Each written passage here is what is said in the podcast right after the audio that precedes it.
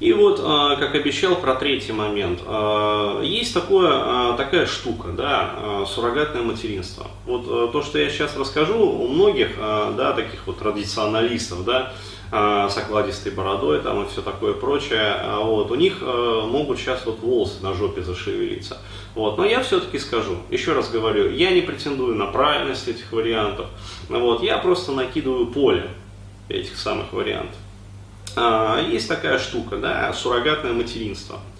А, что вам мешает, например, а, как мужчине, да, как отцу будущему, сделать такой финт ушами? То есть вы взрослый, у вас, например, там хорошо оплачиваемая работа, то есть продолжается рост по карьерной лестнице, должность есть, либо вы владелец собственного бизнеса, бизнес налажен, с деньгами все в порядке – то есть вам, например, там 35-40 лет, ну, к примеру, или даже 45.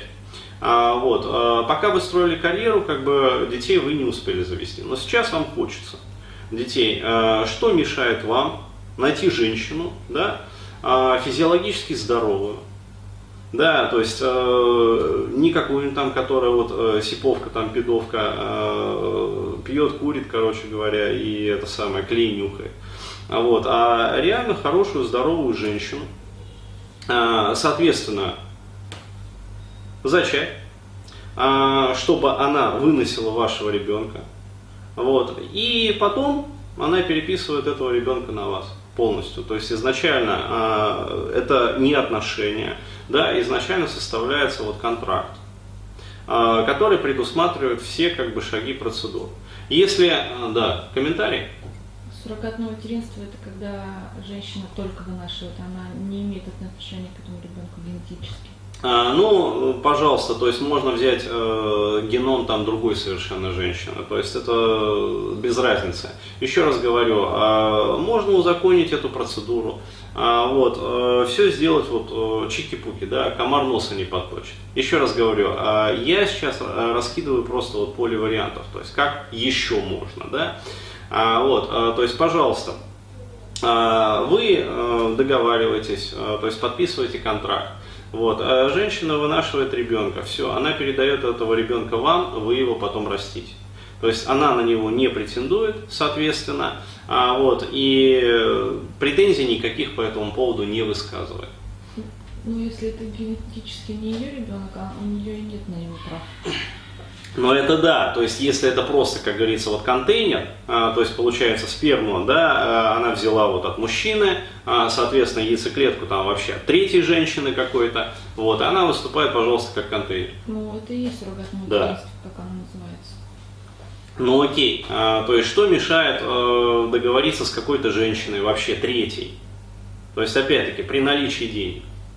Ну, такое практикуется. Вот, пожалуйста, э, то есть, э, что мешает договориться? Пожалуйста, хотите женщину из третьего мира, как говорится, какая вам разница? Да, э, то есть, находите, договариваетесь. Я более чем уверен, существуют конторы, которые этим занимаются во всем мире. Вот, пожалуйста, то есть, вам предоставляются анкеты, смотрите по этим анкетам, показатели, интеллект, здоровье там и прочее, прочее. То есть вы видите вот полностью человека. То есть э, весь его, что называется, геном перед вами, фактически. Вот. А, получаете своего ребенка и растите. То есть, пожалуйста, а, я считаю, что а, колоссальное количество преимуществ, например, у отца по сравнению там, с той же матерью. Во-первых, мужчины больше зарабатывают.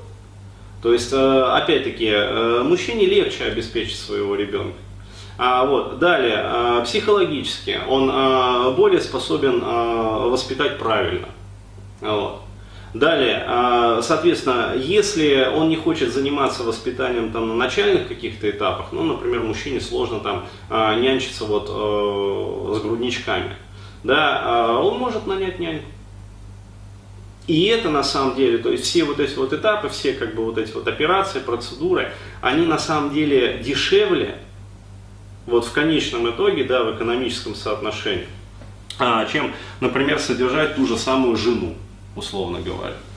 То есть, э, опять-таки, и что самое главное, это юридически гарантирует вам, что никто потом не придет да, и не начнет там что-то, короче говоря, заявлять и требовать.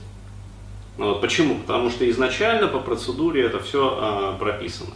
То есть юридические как бы, документы имеют силу. Вот и все. То есть а потом никто ничего не докажет. То есть вся правда будет на вашей стороне. И а, какие из этого следуют выводы? А, вот, а, я для себя вижу такой вот а, очень интересный вывод. Вот смотрите, сейчас получается какая ситуация? Почему а, вообще таким пышным цветом цветет матриархат? Потому что все это держится на, по сути, одном единственном убеждении, самым главным, о том, что э, мать для ребенка это все. То есть вот э, без матери ребенка вот, э, вот никуда. Да, то есть не выкормить, короче говоря, не воспитать. А я считаю, что это неправильное утверждение. Я считаю, что без родителя ребенку никуда. Вот, а какого пола будет этот родитель, это на самом деле уже дело второе, если не сказать пятое. Вот, и вообще говоря, вот, э, по истории моих клиентов я могу сказать так вот. Э, те дети, э, которые воспитывались даже одним отцом, то есть у меня были такие клиенты, у них на порядок меньше проблем, чем те, например, которые воспитывались матерью. Вот так вот. Или, например, матерью и отцом, который в воспитании не участвовал, то есть участвовала мать в воспитании. То есть мужчины а, как показывает практика, если это не мужчина-психопат, но еще раз говорю, вот по моим данным процентовка 9 к 1. А, то есть на 9 женщин, которые ломают, как говорится, психику ребенка, приходится один отец-психопат. Вот, если не меньше. А, то есть мужчины более склонны видеть в ребенке а, все-таки вот а, автономную особь, да, то есть а, какую-то личность, которая изначально вот имеет там право на существование. То есть не как вот свое там, свой придаток, там, я не знаю, который вот робот, да, который будет на старости там кружку воды приносить и там обеспечивать. Да, еще родительские алименты там выплачивать, как вот недавно тоже спросили вопрос. А, то есть мужчины, как оказывается, да, лучше справляются с воспитанием.